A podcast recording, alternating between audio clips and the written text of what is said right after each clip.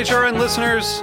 As we celebrate our 15th year, we are deepening our commitment to giving voice to the next generation of food systems storytellers, and we need your help.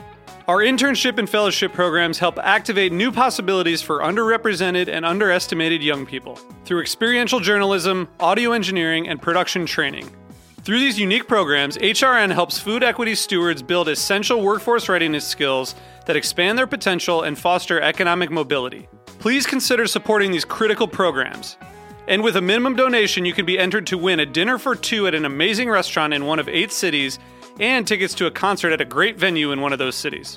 We have incredible partners across the country who have donated, as they also share our passion for helping to educate the next generation of food systems storytellers. Check out heritageradionetwork.org slash 15 to donate and enter to win today. That's heritageradionetwork.org slash 15 to donate and enter to win today. And make sure you donate before March 31st. Thank you.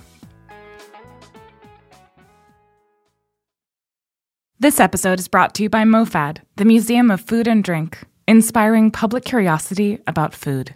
Learn more at mofad.org. I'm HRN's Communications Director, Kat Johnson, with a preview of this week's episode of Meat and Three, our weekly food news roundup. This week, we're celebrating Valentine's Day. Whether it's your favorite day of the season or you avoid it like the plague, there's no debating it's a big day for the world of food and hospitality. Valentine's Day is what we uh, refer to in the industry as a blackout day. I don't feel that my manlyhood is threatened when I order a glass of rosé or, God forbid, a rosé champagne. It's an old Jamaican drink from way back, and we just decided to bring it back into existence. It's a drink that the men they believe it really does wonders. Tune in to this week's Meet and Three on Heritage Radio Network. That's M E A T plus sign T H R E E. Available wherever you listen to podcasts.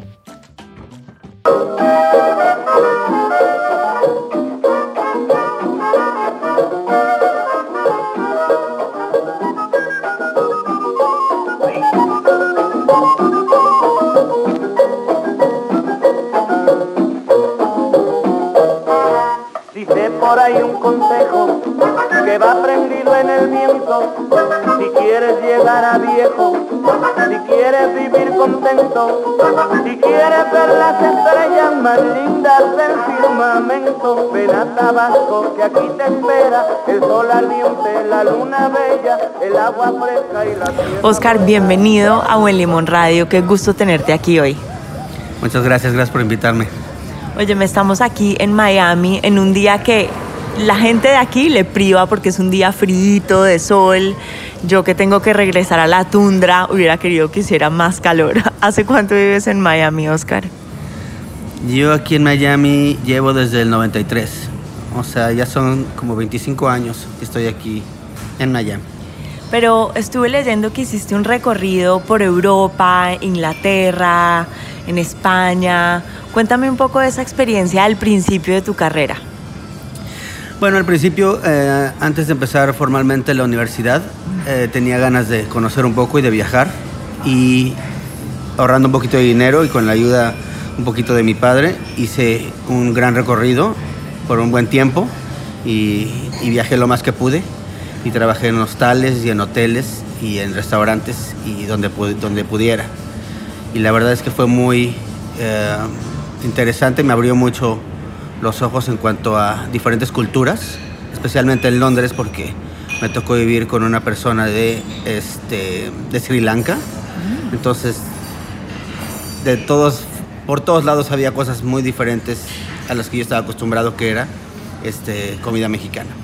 Claro. Cuéntame una experiencia puntual que recuerdes en Londres, por ejemplo, al llegar a una cocina, una vivencia. Ah, bueno, me encantó desde el principio todo el clima y la gente y qué tan diferente sentía de obviamente la Ciudad de México, qué tan pequeñito era para mí comparado a la Ciudad de México. Podía caminar a todos lados y llegaba, según yo, muy lejos, Claro. a todos lados, ¿no? Y de- el arte, los museos gratis y todo me encantaba que fuera tan accesible y sí sentía una especie de pertenencia porque también había muchas gentes de muchos lados Me imagino que donde yo me movía pues había muchos turistas y gente que estaba viajando. Entonces me sentí muy familiar y me encantó y, y desde ahí, ahí estuve más tiempo, yo creo que me quedé como unos 5 o 6 meses. Y, este, y para mí todo era aprendizaje y diversión, pero eh, trabajé también con un señor de Pakistán y él este, era musulmán y me encantaba que comía, co- comía con la mano. Sí. ¿no? Eh, tenía unos bigotes y unas barbas y comía con sus manos y, y se embarraba todo, pero él lo hacía muy natural y, y me gustaba ver eso que era tan diferente, me daba un poco de risa, pero también lo respetaba un poco en sus, en sus creencias. Claro. Y fue realmente, empecé a vivir y a ver cosas diferentes. Y ahí me abrió el panorama ya cuando viajé por otros lados también. ¿Hay algún sabor que te acuerda de esa época? Eh, bueno, de Londres, definitivamente curry y tenía todas las mañanas comíamos unos huevos fritos con este con un condimento que se llama mango pickle que a mí me encanta. Hasta la fecha lo tengo en mi refrigerador. Sí y como es picante pero muy fuerte y me encantan esos sabores. Todas las mañanas era una pita un huevo estrellado con mango pickle y así empezaba mi día antes de empezar a trabajar.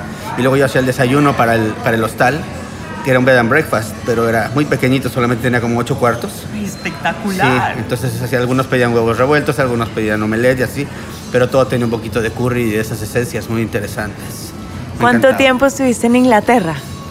Ahí fue como cinco o seis meses aproximadamente y este y bueno, no, me encantaba. Caminé casi toda la ciudad. De mis días libres caminaba y caminaba sectores que no había caminado antes. Entonces sí conocí toda la ciudad a pie. Y luego te fuiste a España, ¿no es verdad? Sí, de ahí ya cuando sentí que tenía cierta cantidad de dinero y aparte cierta cantidad de tiempo y yo había comprado un pase para el tren, tenía varias cosas que ya tenía medio planeados, decidí empezar mi viaje y sí fui a muchos lugares. O sea, estuve un ratito en España y luego estuve un rato en Viena y estuve en Italia y en Francia y en Alemania y fui a muchos lugares. Cocinando, aprendiendo, asistiendo. Sí, en esta etapa fue un poquito ya más veloz, Ya. Me quedaba dos, tres días en cada ciudad y seguía avanzando. Y, este, y yo obviamente aprendiendo, pues sí lo tenía en la mente. Pero todo, arte, este, simplemente las ciudades, el transporte público, todo para mí era este, muy emocionante. ¿Sientes que ese viaje como despertó tu paladar y tu gusto en la vida en general? Sí, yo tengo muy buenos recuerdos de Francia, de España y de Londres de comida y de Italia, porque también muchas cosas muy diferentes, ingredientes y aparte olores y maneras o estilos. Sí. Entonces sí siento que fue lo que me empezó a abrir como ser humano a, a entender muchas cosas nuevas. Obviamente el ser mexicano tiene muchas cosas, pero, pero sí desde religión, imagino que tiene que ver con comida, muchas cosas, hasta mm, climas, ¿no? que no tenemos sí. en México. Todo Estaciones, tenía, sí. sí, todo tenía lo que ver y los mercados y lo que come la gente, todo era muy diferente. Entonces, sí, el interés siempre creció y siempre quería ver más y quería ver diferentes. Claro. Entonces me encanta hasta la fecha. ¿Y por qué Miami se vuelve casa? Bueno, Miami es un poquito porque eh, parte de mi familia. Mi papá viene a vivir aquí a Miami y entonces yo vengo a quedarme un tiempo con él. Y la idea también era estudiar, eh, hacer, trabajar un rato y luego ver a dónde me iba a llevar el tiempo. Pero después de este viaje también regreso a Miami. Em, encuentro una gran escuela aquí y muchos restaurantes también muy buenos. Johnson Wells, ¿verdad? Sí. Dentro de unos restaurantes donde estaba trabajando, el chef me dijo que me fuera a estudiar si me gustaba tanto y fui a buscar la universidad. Y la verdad es que sí me gustó mucho. Yo nunca he sido muy escolar desde antes. Entonces, como que sí era una buena, eh, una buena encaje para mí este tipo de escuela que era mucho más de hacer cosas en vez de estar sentado estudiando. Era mucho más este, físico el trabajo. Y lo demás, aunque era un poquito difícil de estudio, como era tan interesante para mí, para mí fue muy fácil. Claro. Entonces Te la escuela fluía, me- era una cosa que Sí. te estaba como dentro de ti. Sí, la escuela me encantó y nunca me había gustado antes, la verdad. Era como encontrar esa pasión y cultivarla. Sí, y esa, ese interés. Y me di cuenta que cuando tienes interés ya ni siquiera estás estudiando, es, Sí. sale solito todo porque quieres aprender y quieres avanzar. No me costaba trabajo. Claro. Bueno, Oscar, has vivido una transformación de la oferta gastronómica en Miami impresionante en los últimos 15 años. Ha sido algo increíble. ¿Cómo, cómo has vivido tú a nivel personal esa evolución? Bueno, cuando llegamos, bueno, cuando yo llegué, este, sí era otra ciudad diferente por completo. O sea, no había casi nada. La oferta era mínima, ¿verdad? Sí, la verdad nos, este, mi hermano y yo nos reíamos un poco porque sí pensábamos que era demasiado pueblito a pesar de que era una gran ciudad. Sí. Tenía muchos lugares donde había mucho campo y había muchos animales y sí nos daba un poquito de, de risa que fuera Miami. Sí, total. Tenía una parte muy padre que era Miami Beach, pero a los alrededores sí estaba muy de- subdesarrollado. Y a nosotros nos tocó vivir en Miami Beach por un tiempo. Entonces, Que no era lo que es el Miami Beach de hoy en día. no, no, no sí era muy diferente y era todavía más pequeño, pero sí tenía ya esa, esa energía de juventud y ya empezaba a ver muchas cosas nuevas y mucha gastronomía, muchos lugares donde hacer fiestas. Sí. Y empezaba yo creo mucho ese, las, eh, la gastronomía en cuanto a cosas novedosas y ya compitiendo tal vez contra, bueno, no compitiendo, sino a niveles tal vez como Nueva York o Chicago, que la gente sí quería abrir restaurantes aquí, Claro. venía a comer acá y sí había cierta eh, demanda para, para buenos lugares y buena cocina. Eh, hablando como de esa trayectoria de los restaurantes en que trabajaste, en el Delano, en el Fountain Blue, en Talula, eh, llega la oportunidad de hacer tu propia, como tu propio endeavor, hacer como ser emprendedor. Cuéntame un poco sobre eso. Bueno, sí, yo ya este ya había tenido bastante experiencia, ya había también trabajado de nuevo en Europa, en Viena, estuve en una compañía muy buena donde pasé unos tres meses Ajá. entrenando porque iban a abrir aquí en Miami, en el aeropuerto también, algo muy especial que no se hizo por este por el 911. Hubo me cambios. que eso ibas a decir. Sí, gigantes en el aeropuerto y en todo lo que se estaba haciendo de comercio en, ah, en los aeropuertos y de comida Sí. no solo de dentro de los aviones, había unos programas muy interesantes que, que estudiamos en Viena y que eran parte de British Airways y de Lauda Air, pero por lo mismo que las cosas cambian y las eh, reglas y todo eso va cambiando, eh, no se hizo ya más, pero me encantaba de todas maneras todo lo que estaba relacionado con comida y después de estar en Talula, que fue el último restaurante aquí en Miami Beach con unos chefs muy buenos que me enseñaron muchísimo, fueron de los lugares donde más aprendí yo creo mi familia más o menos nos empezamos a juntar a hacer un plan para empezar un nuevo restaurante, que fue un grupo familiar, donde había amigos y familiares, cada quien aportaba ciertas cosas y yo era la parte culinaria, que iba a ser parte de ese grupo. Sí. Y nos hacemos socios, un pequeño grupo, y empezamos este restaurante que se llama Jaguar, ahora que está en Coconut Grove. Y este febrero vamos a cumplir 13 años. Ay, felicidades. Gracias. Sí. Sí, Tocando madera. sí. No nos ha ido mal y, y creo que siempre hemos estado ah, bien con la comunidad y con la gente. Siempre les hemos dado buen servicio, buena comida a un precio muy accesible y siempre nos hemos considerado parte de el vecindario o el neighborhood. Sí. Y creo que eso es lo que la gente quiere, ¿no? Y también estuve leyendo, te gusta mucho utilizar ingredientes locales. ¿Cómo ves? Eso también ha evolucionado un poco la oferta de las frutas y las verduras en esta región. Sí. A eh, nivel orgánico, a nivel como de mejor manejo, más variedades. ¿O crees que se ha mantenido más que todo igual? Bueno, no, nosotros sí ha cambiado muchísimo. Ya hay muchas granjas en este momento y, y muchos mercados orgánicos. Sí. Y lo que nosotros hacemos es que compramos a ciertos este, eh, granjas locales Sí. una cantidad de productos locales. Sí. Pero también tenemos otra parte que es que importamos productos de Perú, productos de Colombia, productos de México, la mayoría Sí, de México. de México, que son muchos chiles. Sí.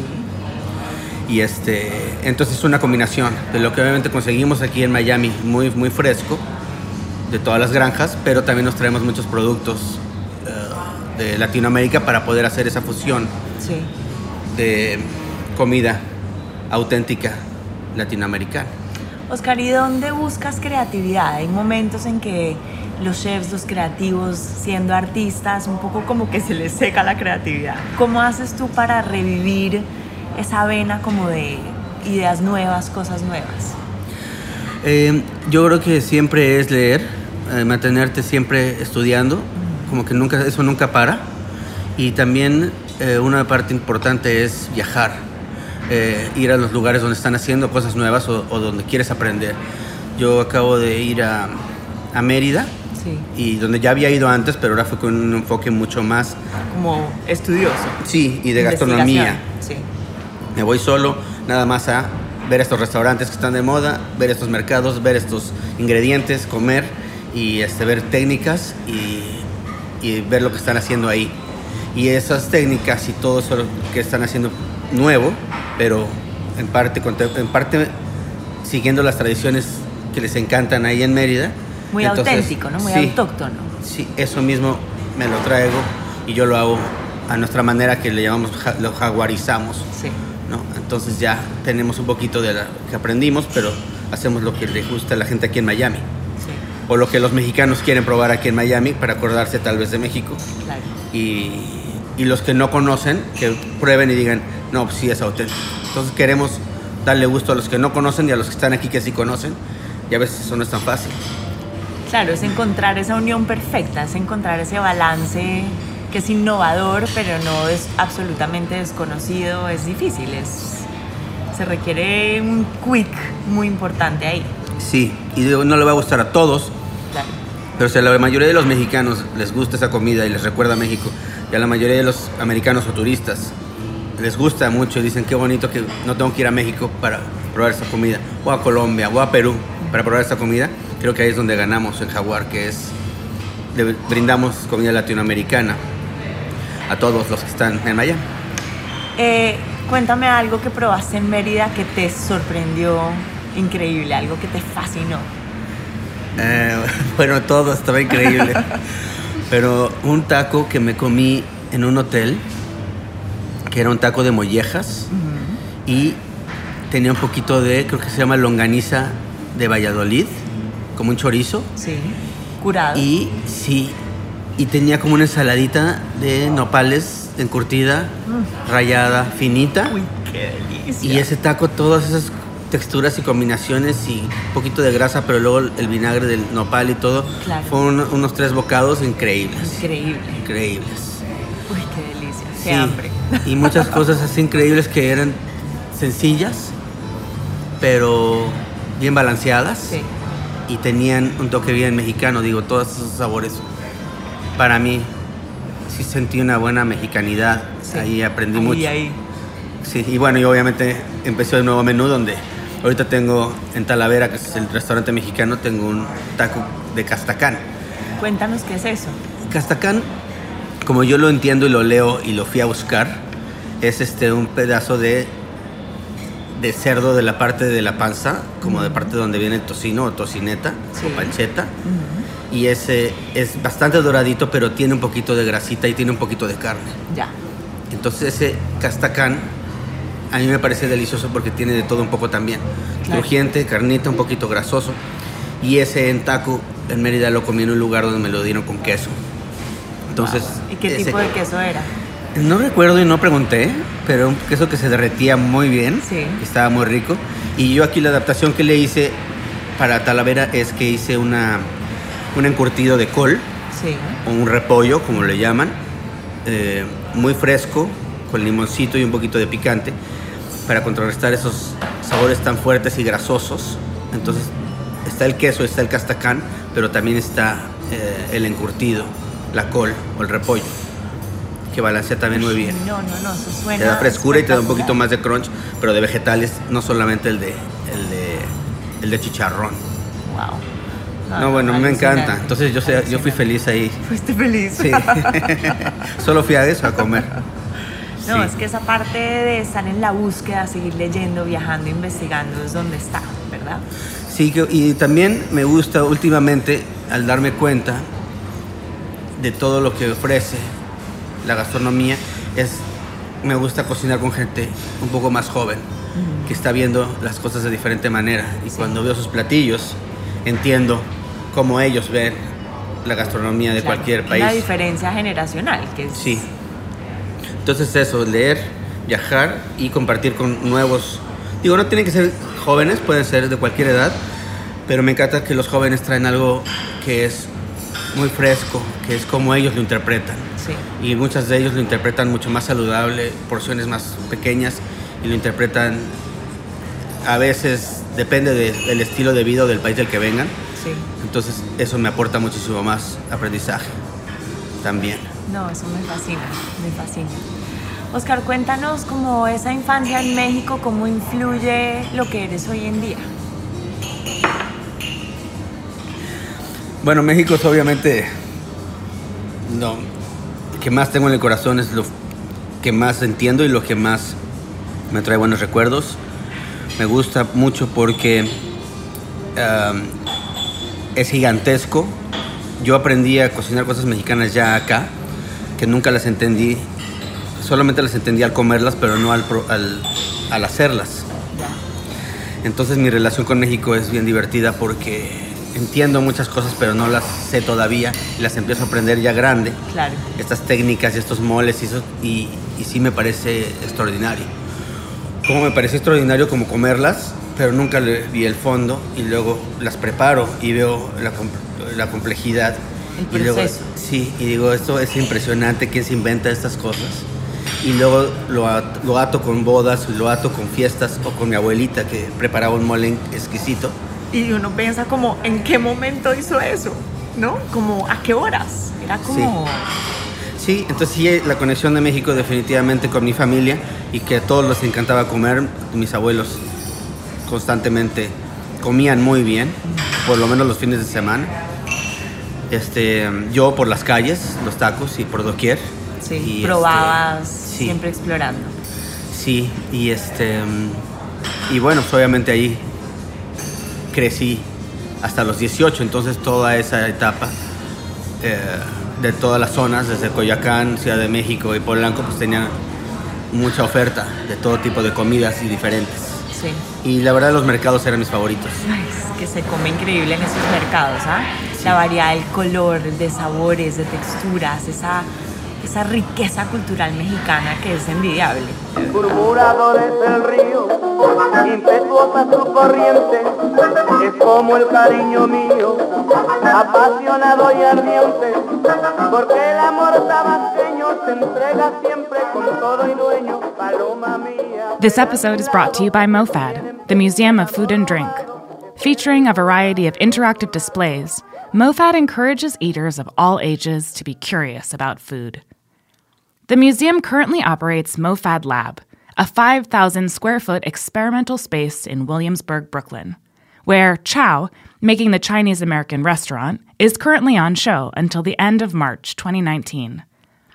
This exhibition celebrates the birth and evolution of Chinese American restaurants, tracing their nearly 170 year history and sparking conversations about food culture, immigration, and what it means to be American. It highlights the evolution timeline of Chinese American restaurant menus, dating back to 1910, and also highlights a tasting section where participants get to enjoy tastings created by the country's most talented chefs who specialize in Chinese American cuisine. Make sure you check out Chow while you still can. The exhibition closes at the end of March 2019. Check out MoFad's tastings and extensive event calendar at mofad.org/events. Are you enjoying this podcast? Heritage Radio Network has plenty more. My name is Akiko Katayama, and I'm the host of Japan Needs here on HRN. By interviewing fascinating personalities in Japanese culinary culture, I try to demystify Japanese cuisine. My guests have included sake brewers, tea experts, Japanese whiskey experts, and sushi chefs. You can find Japan Japanese whenever you listen to podcasts and on heritageradionetwork.org.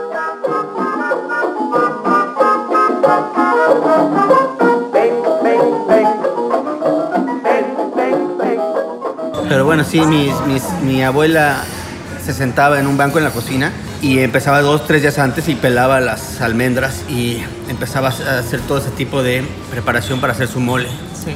Y el día que comíamos el mole, que podía ser un sábado o un domingo, era porque era algo especial, un cumpleaños o algo. Y bueno, había muchísimo mole y había varias presentaciones con el pollito. A veces nada más nos hacíamos unos taquitos con arroz y con el mole. Había de repente unos sandwichitos repletos de mole con pollo. Pero Espectacular. era impresionante. O sea, todas la- las festividades tenía que ver alrededor del mole, casi casi. O de la comida. Entonces sí, sí, te- sí tuve mucha suerte de, de vivir una gastronomía muy fuerte cuando iba creciendo. Sí. Y luego reencontrarla ya como adulto, ya como profesional. Juntarla, no solamente porque me gusta, sino el conocer estas técnicas, no cualquiera tiene el, eh, la, la fortuna. Sí. Y la verdad es que sí me siento muy afortunado de haber combinado todo eso en gastronomía. Y ahorita hacerlo. Hacerlo Claro. y, y que la gente lo aprecie. Oscar, y ahora que estás como en esta nueva etapa, eh, pues chef ejecutivo, manejas un montón de cosas a la vez, más esa parte del negocio, de la operación. ¿Qué tanto estás en la cocina? As- eh, en estos momentos creo que puedo decir como un 60% todavía estoy en la cocina. Y tengo como ciclos donde voy a cambiar algún menú. Entonces en esos ciclos entro a la cocina no solamente para ver muchas cosas administrativas, económicas y de higiene y de estructura ah, para mejorar los equipos, sino que también para cocinar yo mismo las cosas que vamos a ofrecer. Sí, Que a mí eso me parece lo más divertido. claro. Ya que tengo todo bien hecho y bien documentado, me dedico a hacer listas y sistemas para que se pueda seguir fácilmente Sí. y haya los menos errores posibles. Que es la parte de la oficina que no es tan agradable, pero como hay que hacerla y, este, la hago bien, ese es el otro porcentaje que me toma hacer todo en las listas, en la computadora, en los sistemas que utilizamos para que todo salga de una manera más eficiente, sencilla para los chefs que ya tienen mucho trabajo y aparte de hacer todas estas cosas administrativas. Entonces mi trabajo sí es darles las herramientas para que sea lo más fácil posible su trabajo, para que se enfoquen realmente en el sabor todo el tiempo en vez de papeleo y papeleo y papeleo. Claro. Pero ese 60% que, me, que, que sí entro a las cocinas y que sí estoy ahí me encanta. Y sí me pongo mi uniforme, me llevo mis cuchillos y estoy ahí dándole con una cuchara. Ese ritual, Al arroz y- probando y... Eso es súper súper enriquecedor y, y es- para mí es este muy relajante y me siento es donde más cómodo me siento. ¿Sí? Sí, en la cocina cortando y usando cucharas y, este y hablando con mis cocineros y hablando con los chefs y, y también con la gente. De repente me encuentro amigos o familiares y les pregunto, ¿no? Sí. ¿Qué te parece esto? ¿Qué te gusta esto? Muy picante o esto y ahí vamos ah, modificando mi trabajo, pero obviamente todo mi trabajo es para, para el cliente y para que ellos estén felices con lo que yo produzco. No, espectacular. ¿Cuál es la conexión con ENAF de Fair Kitchens? En AF la conocí a través de un amigo mío que se llama JC, que él es chef de Unilever. Creo que él es eh, un chef del sur de la Florida. Sí. Él y yo conectamos y hemos hecho un par de cosas de Facebook Live, donde hacemos guaraches y cosas en el restaurante, nos divertimos mucho. Nos mantenemos en contacto, utilizo sus productos, eh, me gustan. Este, y también cuando empiezo a encontrar poquito Unilever, veo que tienen unos programas muy bonitos. Uno que se llama Fair Kitchens, que es acerca de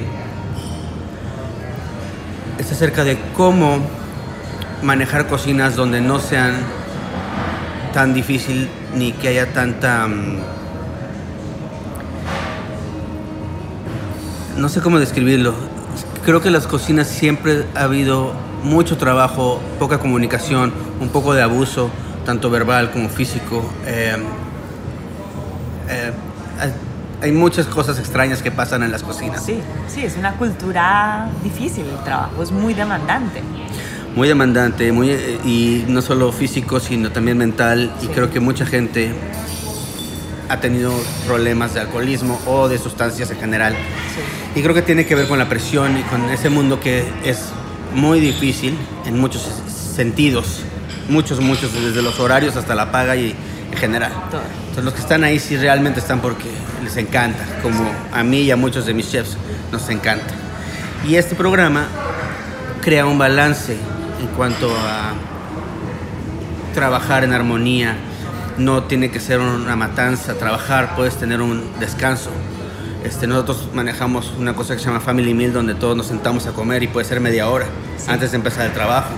No tenemos que comer parados, No. ni hincados, agachados como No, esclavos, ¿no? Como que esas cosas sí las he visto por años sí.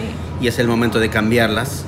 Y en nuestro grupo lo hemos cambiado desde el principio porque hemos contratado a gente mayor, a muchas mujeres y creo que eso han hecho un balance entre que sean muchos jóvenes con mucha energía Sí. y luego unas señoras o señores más grandes y hacen un balance donde se hace un poco familiar. Comunidad. Sí, como comunidad. Entonces tienes a muchos personajes dentro de la cocina de diferentes edades y diferentes géneros y hacen un balance.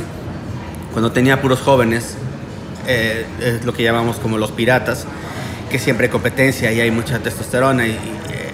y, eh, Piratas. Sí, así, piratas. Y luego acaban sus turnos y se van a beber y luego regresan al día siguiente y aunque estén... este, Destruidos, y siguen, ahí, sí, o sea, exacto. como... sí. Y, y- y aunque eso fue muy divertido por un tiempo, creo que nos dimos cuenta que no era buena vida, No. era y no hay peligroso. quien aguante, ¿sabes? También Exacto. sufre la calidad del restaurante, la calidad humana, es decir, es... Sí. Exacto. Nos le damos la vuelta, damos un balance y lo, lo logramos, pero aún sigue habiendo una cultura muy fuerte que no es, que no es exactamente la más cordial ni la más eh, bonita para nosotros como cocineros. Entonces, este programa que lo maneja en ENEF Sí. es este me interesó mucho y fue cuando empezamos a, a- a hablar acerca de ello y fue cuando me la presenta Jaycee Sí. y entonces yo veo que están muy avanzados en ese aspecto y a mí me gustaría ser parte de ese aspecto también. Claro. Nuestras cocinas sí están muy avanzadas a comparación de algunas que veo o de Sí. cómo empezamos hace 10 años. Esa evolución ha sido muy buena, por eso tenemos gente que lleva trabajando con nosotros 13 años. Sí, wow. Sí, Mucha que ya son, sí, que ya son de la familia. Pero siempre hay un espacio para mejorar y queremos que tengan las condiciones que tienen cualquier otro tipo de trabajos, en vez de que siempre sea los que menos condiciones tienen de, de beneficios o de protección o de estabilidad mental. Así es. Entonces esa es la conexión que tengo con Enev y con Jaycee y con Chef Dana Sí. que me parece que cada uno en su rama están haciendo muchas cosas interesantes y me encanta aprender y participar, porque yo lo quiero implementar también. Bueno, ¿y qué sigue para el grupo? ¿Qué sigue para ti como chef? ¿Qué sigue para Jaguar? ¿Cuál es el, el próximo que está en la mira? Bueno, nosotros en este momento somos un grupo y tenemos un grupo que es de hospitality, de hospitalidad, Sí. y ese grupo de hospitalidad, que es como de, de gerencia o de management, maneja estos cuatro restaurantes que tenemos ahorita. Entonces, sí nos gustaría crecer tal vez un poquito más, tener más restaurantes y, y de alguna manera seguir evolucionando en cuanto a mí me encantaría tener unas cocinas donde fueran exclusivamente para pruebas que yo en unas cocinas con algunos chefs hiciéramos todos los menús y nada más los implementáramos en cada unidad. Que sea como un laboratorio. Sí. Donde hace todo el desarrollo y experimentación. Sí, esa evolución, para tener esa evolución necesitamos tal vez tener un poco más de unidades y tener un poquito más de em, de fondo. Em, y eso es lo que yo creo que queremos para el futuro. Tener un poquito más de estabilidad, tener un poquito más de mejores sistemas para que sea un poquito... No nos gusta que sea como cadena, porque que nos gusta que se sienta familiar, Sí. pero queremos que sea muy eficiente y muy fácil de manejar. Que cualquier persona que tenga una buena motivación y que le guste la cocina pueda entrar a manejar estas cocinas sin que se tenga que volver loco ni ser un gran genio. Claro, estandarizado, pero con alma. Sí, exactamente. Que todo esté estandarizado y la persona que esté ahí le mete todo el corazón, pero es más a la comida y a la gente que realmente a unas formas y a estar loco tratando de resolver problemas administrativos o de, o de logística. Claro. Queremos que todos nuestros chefs y todas nuestras... Toda la gente, no solo los chefs, los, los front of the house, los gerentes, los meseros y todos los que tienen contacto con el cliente, que todos en su alma digan, estamos aquí porque nos encanta este negocio y nos encanta la comida. Sí. En vez de que todos estén muy preocupados de el papel, el número, la factura, el invoice, que se concentren lo más posible en darle gusto a nuestro cliente, como cuando van a tu casa, Sí. que dejas todo a un lado y nada más los quieres complacer y que se sientan bien. Sí. Cuando ya tengamos eso, eso es un eso es futuro próximo que yo creo que es una de las metas de nuestro grupo. Tenemos ahorita apenas un nuevo restaurante que está muy bebé y también es meterle muchas, eh, mucho cariño a ese pequeño bebé para que salga muy bien y luego seguir reproduciendo los conceptos poco a poco para que salgan muy bien, se reproduzcan fácilmente y este y mientras más crecemos pues tenemos una una base mucho más fuerte para hacer cosas mejores Claro. y tener mejores beneficios para nuestros para nuestros trabajadores o para la, la familia que tenemos que es, está trabajando con nosotros, que eso también nos falta, llegar a una estructura más fuerte para todos tener mejores beneficios. Claro. Ya que estemos ahí, creo que vamos a estar en un buen lugar para Jaguar Hospitality Group. Y para que nuestros oyentes sepan cuáles son los restaurantes del grupo. Ok, abrimos con Jaguar, que es el primero, que viene de... Queríamos hacer un concepto latinoamericano. Nosotros somos mexicanos, pero estamos viviendo en Miami y tenemos muchas amistades latinoamericanas. Tenemos amistades colombianas y peruanos y puertorriqueños y de todo tipo. Entonces, el primer instinto fue, vamos a hacer un lugar latinoamericano igual donde la gente esté feliz viniendo a comer y que diga, no he podido ir a Perú, pero me voy a comer un ceviche aquí y sabe igual que en Perú. Sí. Y la gente que no haya podido ir a Perú, que diga, no te preocupes, mira, vente a Jaguar, cómete un ceviche y ahí lo hacen igual que en Perú. Entonces esa dinámica de al que necesita recordar estamos ahí, al que quiere aprender estamos ahí, era muy importante para nosotros.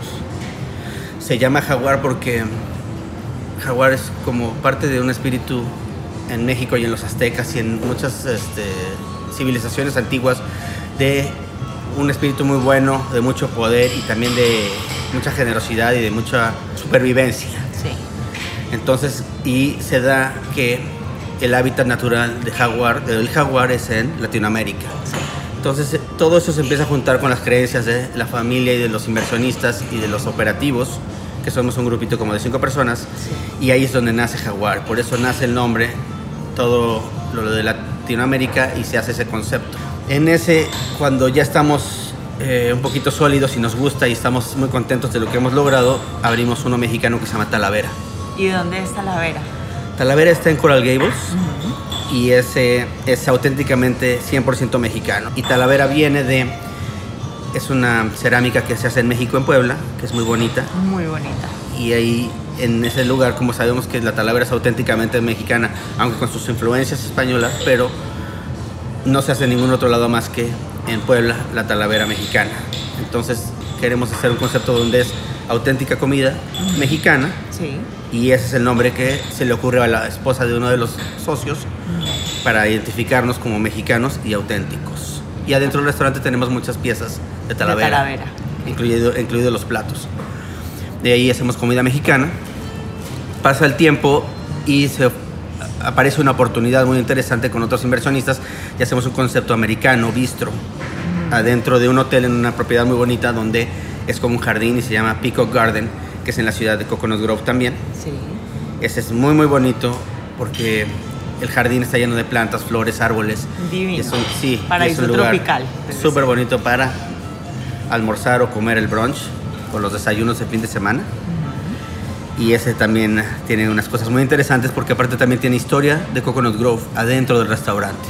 Entonces te enseña mucho de lo que es la historia de Miami en sus principios que empezó en Coconut Grove. Y el último, que es reciente, que es parte de los socios, es- uno de los socios es el hijo de mi socio. Sí. Entonces ya es una generación nueva. No, eso está espectacular. Sí, y esa generación hace uno nuevo mexicano también, un poco más moderno, con tortillas nixtamalizadas y con un toque, un toque todavía más este, moderno que está en Wynwood, Sí. donde yo creo que la gente también, el estilo de gente que va ahí es más joven. Sí. Entonces tiene otro estilo, pero es igual mexicano. Entonces esos cuatro son los que tenemos ahorita que estamos manejando y, y ojalá que haya más. No, pero además tienes las manos llenas, de verdad que felicidades. Es un proyecto titánico y que los que saben, saben lo que eso toma, así que de verdad, qué bien. Sí, han sido unos 13 años muy duros, pero también súper enriquecedores. Gratificantes, me imagino.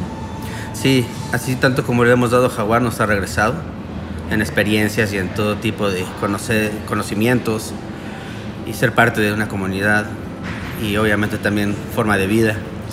Y este y es- hemos sido muy este afortunados y estamos muy agradecidos. La verdad es que nos ha ido re bien, pero también hemos trabajado muchísimo, Claro. pero muchísimo. ¿Cuál sería tu consejo para alguien que está incursionando una carrera en la cocina? Ahorita apenas lo entiendo y me costó mucho trabajo, pero creo que eh, lo que uno tiene que encontrar es que eso es lo que realmente quiere hacer y aunque sea muy muy difícil y aunque vaya a ser casi imposible, lo más importante es que uno realmente esté contento con esa, con esa búsqueda. Tiene que darte una satisfacción ir avanzando aunque sea poco a poco y seguir teniendo esa motivación de seguir para adelante porque es tan difícil que si no tienes eso, no lo vas a lograr. Entonces, yo creo que como cualquier profesión, tienes que realmente entenderla bien, todo lo que es, y si te das cuenta de que te encanta y de que un viernes en la noche, aunque todos tus amigos estén en la fiesta, tú vas a estar en el restaurante y te encanta, y no te importa, te están esperando afuera y te quedas, ese es uno de los detalles que dices, ¿sabes qué? Si te está gustando y tal vez sí debes de continuar. Hay tiempo para todo. Para nosotros tal vez a veces es los martes, no los viernes en la noche. Pero ese tipo de detalles cuando eres joven son los que tienes que empezar a decidir. Si realmente quieres hacerlo, lo vas a lograr. Nada más tienes que asegurarte de que ese es, realmente lo que quieres hacer. Mucha gente se equivoca y dice, ay, es que es bien divertido. Y dices, bueno, sí es divertido, pero porque te gusta es divertido, no porque tienes esa acción. Si eso te gusta, también te puede buscar el básquetbol porque es bien- mucha acción y eso es lo que te gusta, el rush. Pero no quiere decir que te guste la cocina o que te guste el restaurante. Entonces tienes que definir muy bien qué es lo que te gusta y qué es lo que no te gusta, sobre todo cuando eres joven. Por eso entran tantos Sí. y salen. Salen tantos. Sí, salen bastantes. Y a veces hasta perdieron un poco el tiempo. Bueno, aprendieron de todo, o sea que tampoco pierdes el tiempo. Pero sí hay que saber bien lo que uno quiere y le gusta para invertirle realmente ya todo el tiempo, constantemente, todos los días y tus tiempos libres a eso. Porque es tu hobby y tu trabajo y lo que te da de comer y todo envuelto en uno para mí. O sea, hasta en mi día libre estoy envuelto en, Sí. en lo que No es, es algo que uno deja restaurante. de lado, no es contabilidad. No. ¿Verdad? Es No, eso de que, bueno, te lo mando el lunes, no. No, ya. sí, todo es ya, constante. Bueno, Oscar, para terminar, nosotros hacemos una ronda de preguntas espontáneas en Buen Limón Radio. Entonces aquí el truco es no pensar, decir lo primero que se te ocurra. ¿Vale? ¿Estás listo? Sí, sí, vale. Un color, Rojo, un lugar, Veracruz, un olor, eh, Pasto, una excentricidad, Caviar, un sueño, ah, Exitoso, un ídolo, un ídolo, Ah, mi papá, una canción, Ah, Vamos a Tabasco. Vamos a Tabasco, que Tabasco se sube, ven a Tabasco.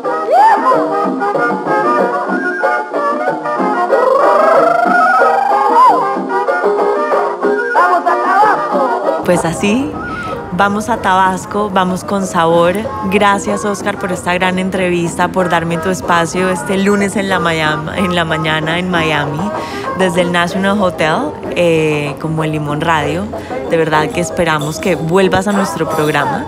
Muchas gracias Mariana. La verdad es que es el primer podcast que hago y eh, está muy divertido, es muy agradable. También yo encuentro cosas que estoy aprendiendo de mí mismo. Y sí me encantaría que pasaran a, a vernos a los restaurantes cuando quieran y, este, y compartan lo que te estoy diciendo y lo vean en vivo.